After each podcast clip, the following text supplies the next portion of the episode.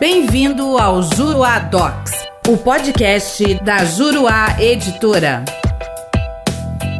Olá, eu sou o Vinícius Dalazuana, um dos coautores e também um dos coordenadores da obra CTN Vivo Comentários ao Código Tributário Nacional. No nosso podcast de hoje, gostaria de conversar com você a respeito de um tema bastante importante e também de alto interesse prático. Eu estou falando da não cumulatividade do IPI e sua relação com a aquisição de insumos isentos sujeitos à alíquota zero ou não tributados. Para tanto, devemos lembrar que o IPI é um imposto não cumulativo. E para que você possa compreender em detalhes como funciona o que é, quais são as principais regras da não cumulatividade do IPI, eu te remeto aos nossos comentários ao artigo 49 do Código Tributário Nacional. Lá você vai encontrar informação segura, explicada e atualizada a respeito da não cumulatividade do IPI. Mas lembremos apenas por hora que é um imposto não cumulativo, ou seja, em resumo, o montante devido a título de IPI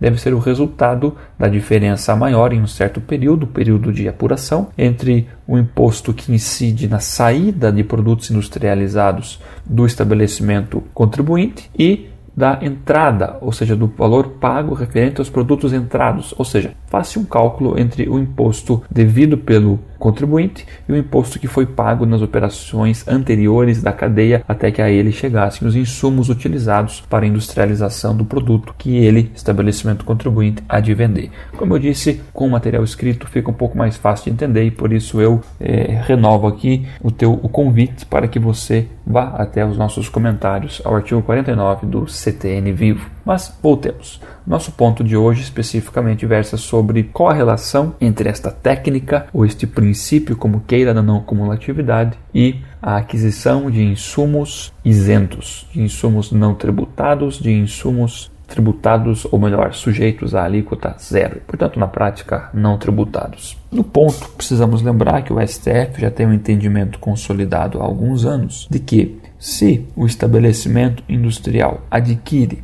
insumos, portanto, eh, materiais que serão empregados no processo produtivo. E esta aquisição é isenta de IPI ou sujeita à alíquota zero de IPI ou simplesmente não tributada. Desta operação não se gerará crédito de IPI. Portanto, numa palavra, não há direito a crédito de IPI em relação a operações de entrada de insumos isentos, sujeitos à alíquota zero ou não tributados. Isso já é um ponto razoavelmente é, conhecido e não é novo. A novidade está na súmula vinculante número 58, editada pelo STF, aprovada pelo STF em abril de 2020 e publicada em 7 de maio de 2020 no Diário Oficial da União. E o que diz essa súmula vinculante? Diz assim, abre-se aspas, inexiste direito a crédito presumido de IPI relativamente à entrada de insumos isentos, sujeitos à alíquota zero ou não tributados, o que não contraria o princípio da não cumulatividade. Fecha-se aspas. Então perceba você que me ouve que há pelo menos duas situações distintas, embora com o mesmo resultado. Primeiro, insumos isentos, sujeitos à alíquota zero ou não tributados, não geram o chamado crédito básico DIPI. É o que o STF decidiu no recurso extraordinário 353.657.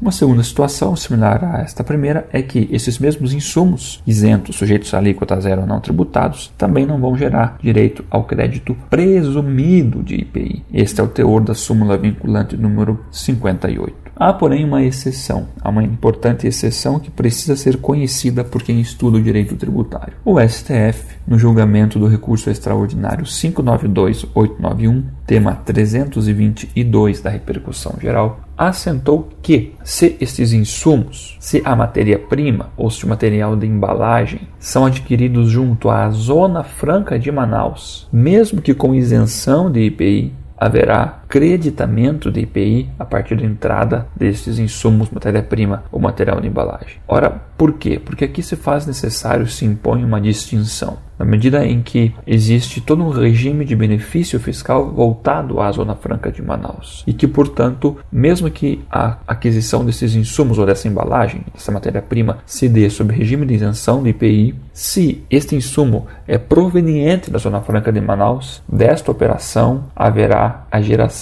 de crédito de IPI a ser tomado pelo estabelecimento industrial que adquiriu esse insumo junto à Zona Franca de Manaus e posteriormente vendeu o produto industrializado e, portanto, tributado pelo IPI. Isso é uma saída empregada pelo STF para não anular na prática, o regime de isenção que vigora como regra em relação aos produtos provenientes da Zona Franca de Manaus. Portanto, são três situações distintas que agora resumo. Primeiro, não há direito a crédito de IPI em relação à entrada de insumos isentos sujeitos à alíquota zero não tributados. Da mesma forma, segunda situação, esses mesmos insumos não geram direito a crédito presumido de IPI. Porém, se esses insumos, matéria-prima ou embalagem, forem provenientes da Zona Franca de Manaus, então mesmo que a operação seja isenta, crédito de IPI será gerado. Esse foi mais um podcast. Eu convido você a acessar esse comentário e muitos outros no nosso CTN Vivo, que está disponível durante esse período de pandemia gratuitamente no site da Juruadox. Venha conosco e conosco faça mais e faça melhor. Um forte abraço.